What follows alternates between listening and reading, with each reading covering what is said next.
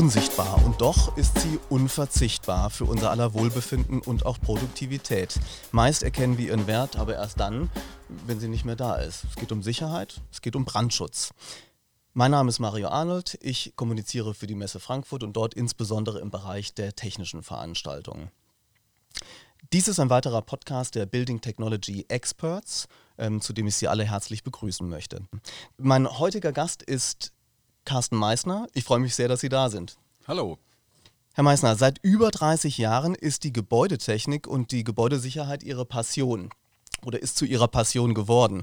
In dieser Zeit haben sie ganz verschiedene Blickwinkel auf Montage, Service, Vertrieb, Marketing äh, und auch Strategie erleben können. Ähm, ich lese hier einmal ganz kurz ab aus einem sehr reichhaltigen Lebenslauf. Sie sind Monteur gewesen, Inbetriebnehmer und Servicetechniker für Sicherheitstechnik, aber auch Projektleiter bei einigen großen Projekten. Produktmanagement und Business Support haben sie ebenfalls gemacht und Vertrieb und Marketing von Gebäudetechnik und Sicherheitslösungen auch meine persönliche Note, sehr beeindruckend, das ist ein reicher Strauß. Ähm, wahrscheinlich hatten Sie in Ihrem Leben das ein oder andere Mal Angst vor etwas, also ganz emotional. Von Berufswegen ist das sicher anders. Da ist es sehr faktisch, sehr rational. Sie erkennen oder wissen um die Gefahren, um Risiken, ordnen die ein und dann haben sie allerhand Technik, um darauf einzugehen, äh, beziehungsweise diese Risiken zu beugen, zu vermeiden. Ähm, ihren Arbeitgeber freut's, der ist Siemens. Herr Meister, ein bisschen was haben wir jetzt gerade schon äh, aus Ihrem Lebenslauf gehört. Freuen würde ich mich allerdings äh, im Sinne der Hörer auch nochmal, äh, Sie als Person ein bisschen näher kennenzulernen. Deswegen habe ich mal eine Gegenüberstellung notiert von so ein paar Vokabeln. Mhm. Vielleicht helfen Sie mir ganz kurz bei der, bei der Auswahl. Atari oder C64? Atari. Feuerlöscher oder Wärmebildkamera? Hm, Feuerlöscher. Hund oder Katze? Hund. Okay, jetzt habe ich noch was ganz Unorthodoxes zum Schluss, aber daran scheiden sich ebenfalls die Geister. Nutella, kann man das eigentlich ohne Butter essen? Ich nicht. Geht mir ganz genauso, gehört irgendwie mit dazu. Vielen Dank, jetzt haben Sie sicherlich stark an akustischem Profil zugelegt. Eine Ergänzung habe ich dann aber doch noch notiert. Im Vorgespräch haben Sie mir verraten, dass Sie seit zehn Jahren oder sogar mehr nebenbei Dozent für Marketing und Social Media sind. Also ein Weltenbummler zwischen Zukunft und beziehungsweise Herkunft und Zukunft. Klingt gut, ist es auch. Wir haben eine spannende Reihe von Fragen vorbereitet. Zum Einstieg wäre es super, wenn Sie mir folgenden Satz vielleicht vervollständigen könnten. Nämlich Safety and Security bedeutet für mich? Ja, Safety und Security bedeutet für mich eigentlich zwei Dinge.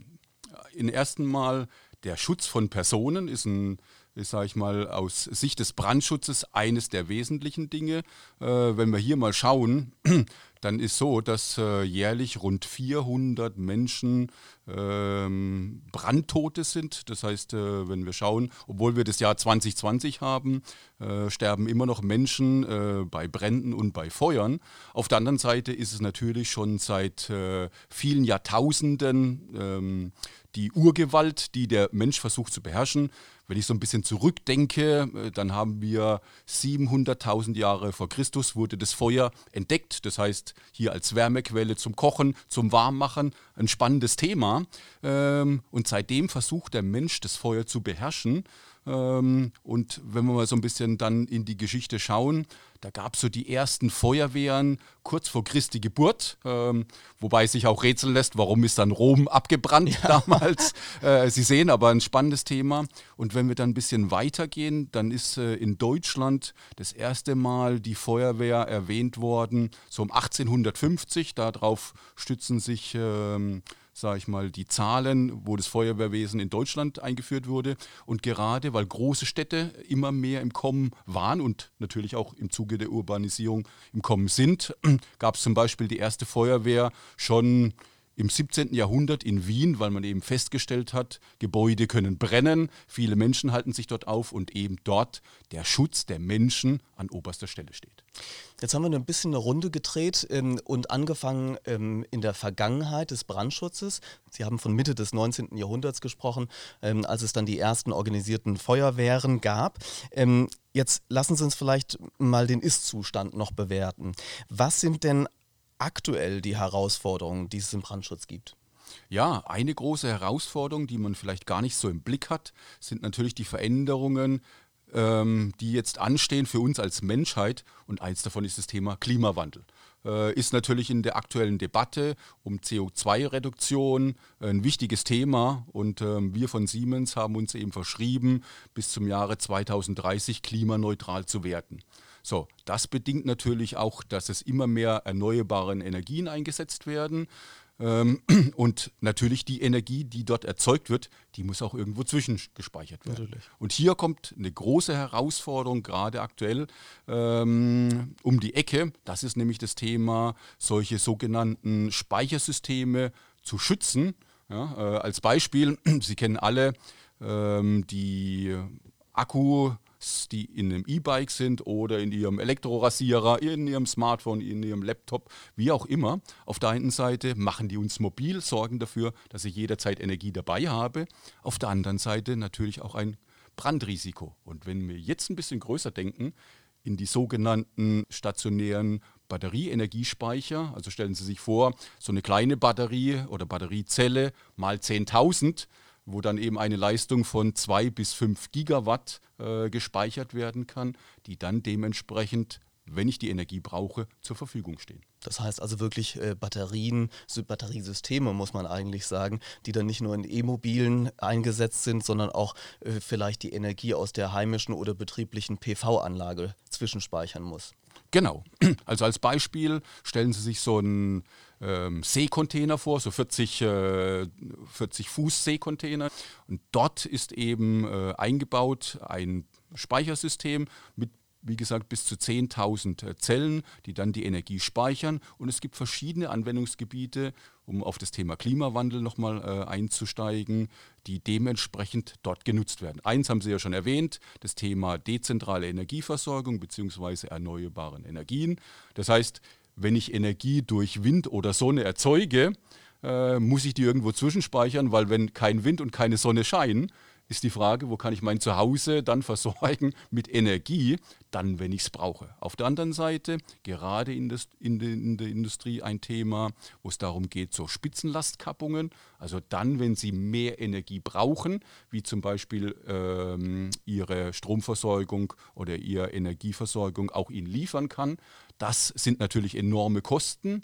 Ja, und um diese zu kappen, eben diese Spitzenlastkappung, kann ich mir so einen Container hinstellen, der dann gleichmäßig für eine Energieabgabe sorgt. Auf der anderen Seite sind immer mehr smarte Firmen oder smarte Gebäude, äh, die selbst auch Energie erzeugen durch PV-Anlagen auf dem Gebäude oder durch ähm, Windkraft. Und dann dementsprechend kann diese Energie dort gespeichert werden und zusätzlich genutzt werden. Eine Frage noch am Rande steigt denn durch die In-Reihe-Schaltung, ich nenne es einfach mal so, von Batterien, von Lithium-Ionen-Batterien, Sie haben es gerade gesagt, auf Containergröße, 10.000 nebeneinander, übereinander, steigt dadurch automatisch die Brandlast, das Brandrisiko? Ja, die Brandlast ähm, steigt auf jeden Fall. Sie müssen sich Folgendes vorstellen. Dazu müssen wir vielleicht ein bisschen in die Physik und in die Chemie abtauchen. Wenn wir uns mal eine einzelne Zelle anschauen, dann haben wir auf, der, auf beiden Seiten unsere Pole, die eben, äh, wo ich meine Energie abrufen kann. In der Mitte einen Separator. Und diese Batterien sind natürlich gefüllt mit Elektrolyten, die hochempfindlich sind, äh, beziehungsweise hochbrennbar. Und dann können Sie sich vorstellen, dass eine Batterie schon ein Risiko beinhaltet, auf der anderen Seite natürlich 10.000 eine potenzielle ähm, Gefahrenquelle sind. Auf der anderen Seite wird dort Energie gespeichert. Das heißt, ich habe äh, jede Menge hochenergetische Gene äh, Energie da drin. Und äh, es ging ja auch durch die Medien, dass zum Beispiel ein Smartphone durch Laden eben äh, überhitzt und dann dementsprechend äh, in Flammen gerät. Und so müssen Sie sich das Ganze in einer ganz anderen Dimension eben eines Containers vorstellen.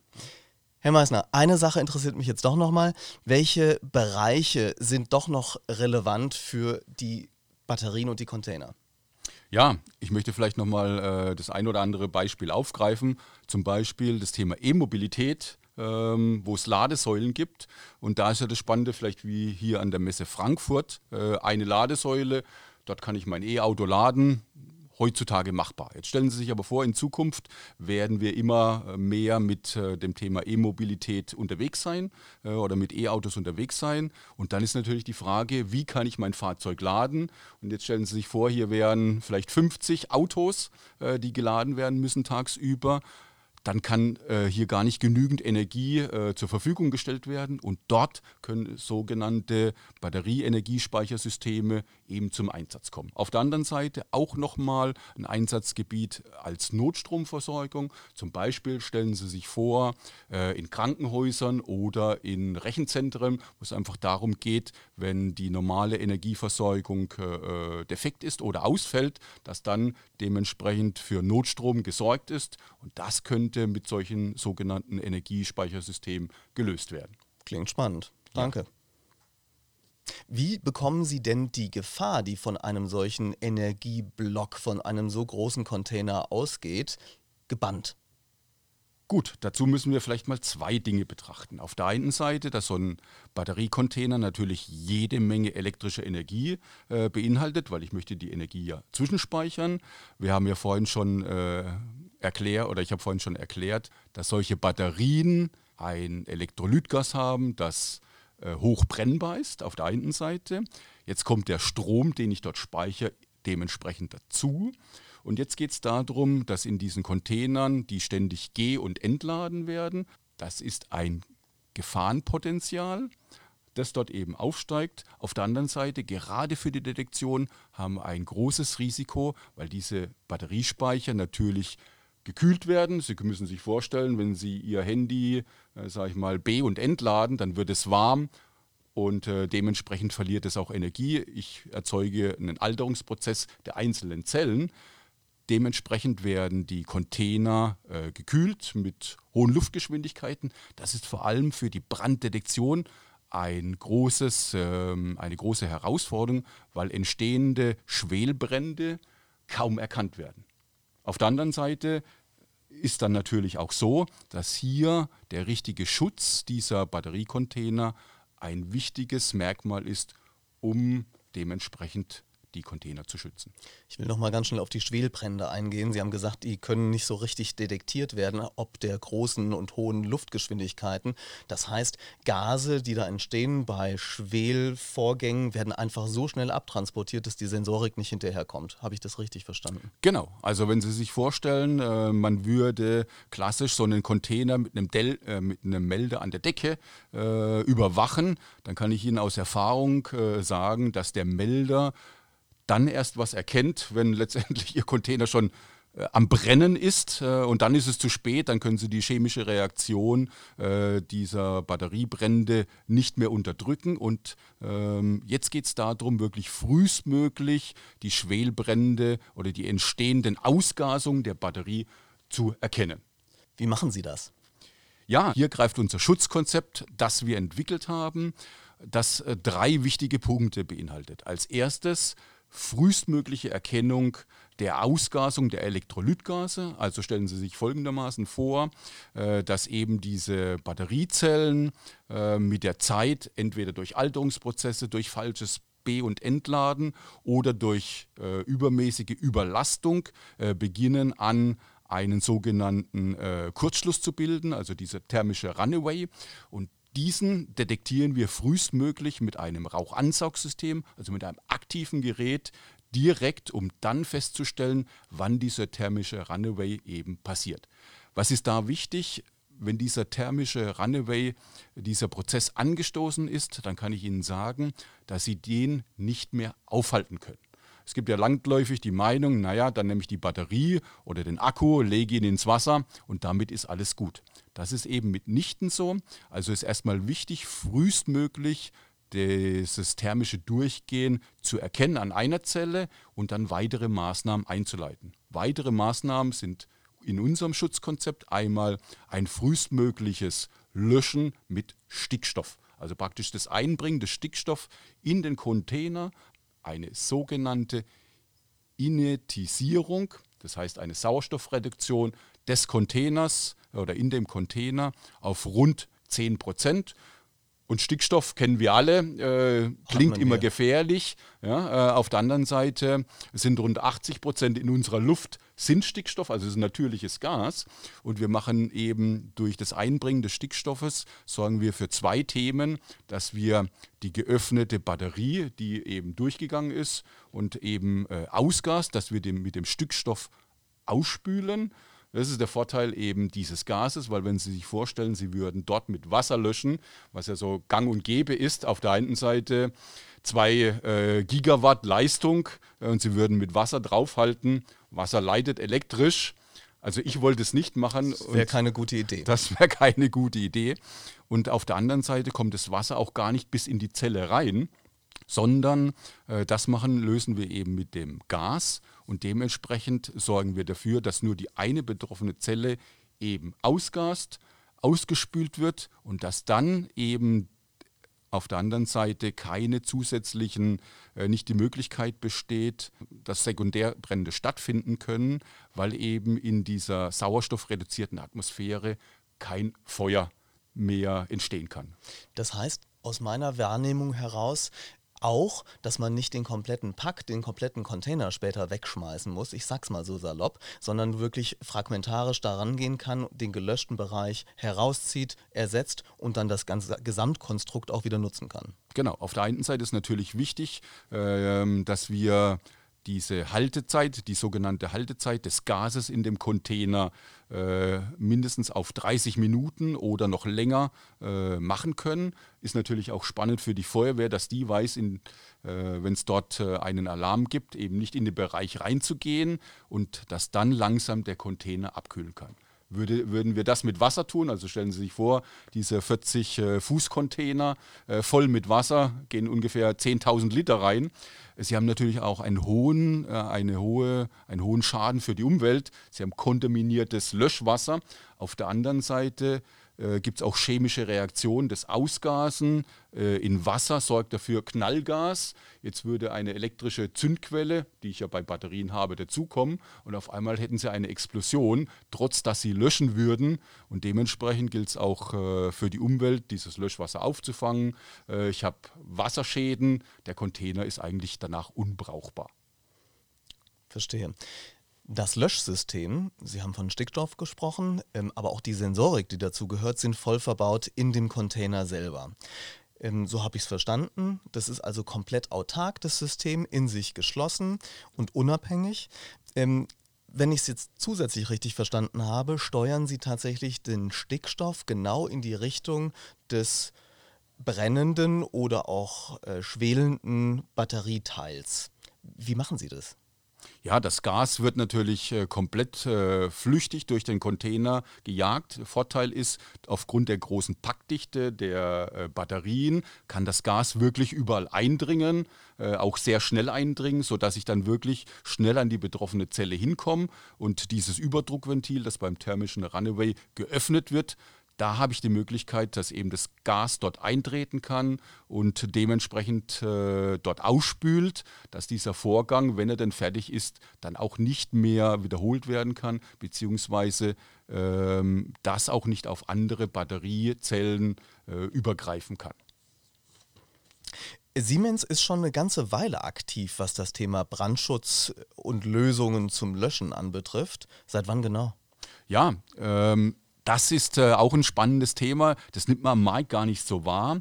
Wir haben 1910 äh, als Siemens und Halske das erste Patent bzw. die erste Erfindung der CO2-Löschanlage gehabt. Und äh, jetzt haben wir das Jahr 2020, also rund 110 Jahre sind wir schon im Bereich des Gaslöschens aktiv und dementsprechend haben wir da viel Know-how und auch viel äh, Patente angemeldet ähm, und auch viel Erfindung gemacht, die uns heutzutage natürlich zugutekommen. Sagen Sie mir doch bitte noch einmal ganz konkret, was ist der Vorteil Ihres Schutzkonzeptes? Ja, da gibt es mehrere Punkte. Einmal natürlich, dass wir für den Betreiber eines solchen Containers ähm, für die Geschäftskontinuität sorgen, auf der anderen Seite der Schutz der Umwelt und der Personen. Also denken Sie an die Feuerwehr, die löschen muss äh, mit Wasser, was wir ja vorhin hatten, oder das kontaminierte Wasser, das entsorgt werden muss. Äh, das Thema Geschäftskontinuität, wir hatten es ja schon, Sie haben es ja selbst erwähnt, ähm, nachdem der Löschvorgang ist, kann ich das betroffene Teil, eben diesen einzelnen Akku-Rack austauschen der Schaden ist minimal, die Wiederanlaufzeiten oder Wiederbeschaffungszeiten äh, und die Ausfallzeiten sehr gering. Und wenn ich heute mal überlege, dann äh, haben Sie so einen Container, äh, der kostet zwischen eine Million und anderthalb Millionen Euro. Und wenn der Container nicht mehr brauchbar ist aufgrund Wasserschäden oder äh, weil dieser thermische Runaway äh, nicht gestoppt werden konnte, da haben sie einen großen finanziellen Schaden. Und was man noch beachten muss, ist natürlich, die Lieferzeiten sind im Moment zwischen einem halben und einem Dreivierteljahr. Und wenn Sie auf so einen Container angewiesen sind, dann können Sie sich vorstellen, dass das vielleicht äh, auch das äh, KO für Ihr Unternehmen oder für Ihr Geschäftsmodell sein kann. Womöglich ist der Teil des gesetzten Sicherheitssystems, auf äh, deren Grundlage dann irgendwann mal die Autoritäten entschieden haben, dass sie operieren dürfen. Also verstehe. Wie ist das? Hat mit Brandschutz nicht wahnsinnig viel zu tun, aber wie ist es tatsächlich mit der Halbwertszeit, der Lebensdauer von den Batterien innerhalb der Container? Gibt es eine Weise, Art und Weise, mit der Siemens damit umgeht, vielleicht auch auszutauschen? Ja, die Batterien, äh, die Lebenszyklen werden ja immer länger. Äh, wenn man heute mal schaut, dann gibt es Ladezyklen, ich meine von äh, 10.000 Ladezyklen. Ähm, und das geht natürlich darum, dass sie immer in derselben ähm, Umgebungstemperatur mit äh, geregelten Strömen äh, dementsprechend geh- und entladen werden. Dafür sorgt in solchen Batteriespeichersystemen vor allem ein Batteriemanagementsystem, das für die passende Kühlung, passende Temperatur sorgt. Aber so ein System sorgt natürlich nicht für die Detektion oder für die Erkennung, äh, wenn es brennen oder wenn ein Schwelbrand entstehen sollte. Aber dadurch hat man schon eine höhere Lebensleistung der Akkus, sodass dann dementsprechend ähm, die Verfügbarkeit der Systeme gegeben sind. Steigt denn das Risiko, das Brandrisiko mit der langen Lebenszeit? Ja, natürlich haben die Batterien einen natürlichen Alterungsprozess, äh, so wie ich es ja vorhin erwähnt habe. Durch das viele B- und Entladen, das bei unterschiedlichen Temperaturen wachsen in der Zelle letztendlich äh, sogenannte Dendriten. Äh, die wachsen von dem einen Pol zu dem anderen Pol, die durchstoßen dann irgendwann diesen Separator. Und wenn der dann, sage ich mal, defekt ist, gibt es einen internen Kurzschluss und dann ist dieses thermische Durchgehen äh, beginnt dann und dann ist die Zelle nicht mehr brauchbar. Ist denn das Thema vorausschauende Wartung, also Predictive Maintenance, für Sie in diesem Zusammenhang ein Thema? Natürlich in diesem Batteriemanagementsystem schaut man natürlich, wie ist die Ladetemperatur, wie sind die Spannungen, wie ist der Strom und dadurch lassen sich gewisse Maßnahmen oder gewisse Erkenntnisse ziehen, sodass ich dann dementsprechend sagen könnte, aha, die Batterie äh, hat jetzt eine Alterung, beginnt eine Alterung, die Leistung ist nicht mehr vorhanden, lass die lieber austauschen, bevor dann zum Beispiel vielleicht dein, äh, dein Akku ausfällt und du lange Standzeiten hast und Wiederbeschaffung äh, neuer ähm, Akku-Einschübe. Im Grunde also nichts anderes als passiver Brandschutz, noch obendrein. Ja. Welche Technologien zeichnen sich in den Innovationslabors und Werkstätten schon heute und zwar für morgen ab? Also unser RD beschäftigt sich natürlich mit der Forschung und Entwicklung äh, neuer Technologien für unsere Systeme, um die heute oder auch in Zukunft nutzen zu können.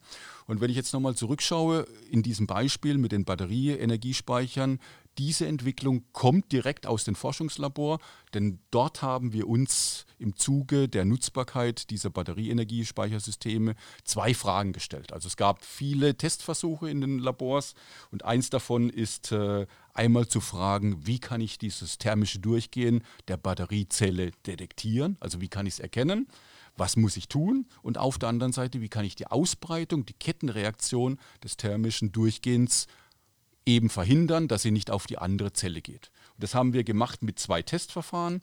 Sie müssen sich vorstellen, einmal haben wir eine Batteriezelle mit einer Heizplatte erhitzt, um zu schauen, was passiert. Und hier kann man an den Verläufen wirklich gut sehen, dass ab einer gewissen Temperatur eben äh, die Batterie, äh, sage ich mal, beginnt auszugasen und dementsprechend das Ventil öffnet und bei dem Ausgasen Elektrolytgase entstehen, die ich zum Beispiel mit unserem Rauchansaugsystem erkennen kann. Das war das eine. Und auf der anderen Seite auch eine Penetration der Batteriezelle. Also sprich, ich zerstöre sie und gucke, was dort passiert. Das hat man mit so einer Art Dorn gemacht. Man hat die Batterie äh, von außen zerstört und hat dann eben festgestellt, dass da auch das thermische äh, Durchgehen eben beginnt, das Ausgasen. So erkennen wir die thermische Ausbreitung, ähm, die sogenannte Kettenreaktion. Und das können wir dann eben verhindern, indem wir äh, in dem Container mittels Stickstoff den Sauerstoff reduzieren, dass es keine weitere Kettenreaktion gibt. Und mit der gewissen Haltezeit von mindestens 30 Minuten sorgen wir dafür, dass dann auch eine langsame Abkühlung besteht und dementsprechend äh, nur dieser Teil ausgetauscht werden kann. Sie ersticken quasi den Schwelbrand. Wir lassen ihn gar nicht äh, zum Zuge kommen. Und spannend ist eben diese, diese Testversuche, die haben wir beschrieben in unserem White Paper. Dort kann man das dediziert nachlesen. Und das Spannende ist letztendlich, dieses White Paper bzw. die Versuche haben wir beim VDS eingereicht. Der VDS hat diese überprüft und daraufhin haben wir letztes Jahr im Dezember äh, ein VDS-Anerkennung äh, bekommen, sozusagen, dass dieses Schutzkonzept VDS geprüft ist. Und äh, momentan sind wir die Einzigen, die eben ein Schutzkonzept haben, das VDS geprüft ist. Das ist, sage ich mal, gerade in der Szene der Sicherheitstechnik ein Novum. Das macht daraus eine runde Sache und ein Novum, stimme ich zu.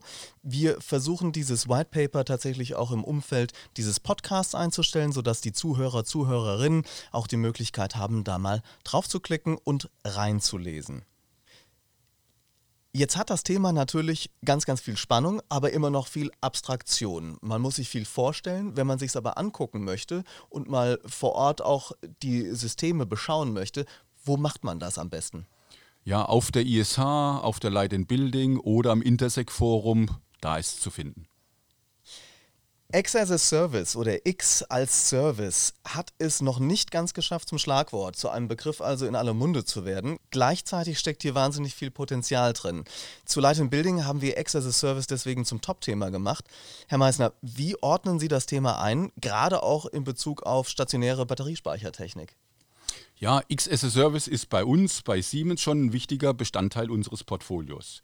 Mit den X as a Service Modellen, die kennt man, sage ich mal, aus der IT-Branche schon länger. Äh, bei uns ähm, haben sie immer mehr Einzug und es geht letztendlich darum, Produkte nicht mehr zu kaufen, sondern den Nutzen eben zu leasen kennt man so aus dem Thema Netflix. Also ich schaue dann den Film an, wenn ich ihn wirklich brauche und kaufe mir keine DVD oder eine Videokassette für die älteren Zuhörer vielleicht. Auf der anderen Seite äh, geht es auch darum, wie beim Auto, dass ich eben alle Dienstleistungen wie die Wartung, wie die Inspektion mit dabei sind, äh, mit dabei bin. Und äh, wir haben eben für unsere Kunden ein neues Geschäftsmodell, nennt sich bei uns Safety as a Service. Und da geht es letztendlich darum, den äh, Nutzen eines, einer Brandmeldeanlage für Ihr Gebäude bei uns zu beziehen. Ja, Sie haben feste äh, Serviceraten, die kalkulierbar sind. Auf der anderen Seite haben Sie kein Invest, keine Investitionskosten, sondern nur reine Betriebskosten. Und gerade jetzt in der Zeit der Corona-Pandemie, wo eben Firmen auch investieren, müssten äh, in ihre Unternehmen, weil vielleicht das ein oder andere ansteht. Und da kann dieses neue Geschäftsmodell eine Möglichkeit sein, weil ich eben keinen Invest tätige, aber auf der anderen Seite die Systeme modernisiere und hier up-to-date bin, um dementsprechend auch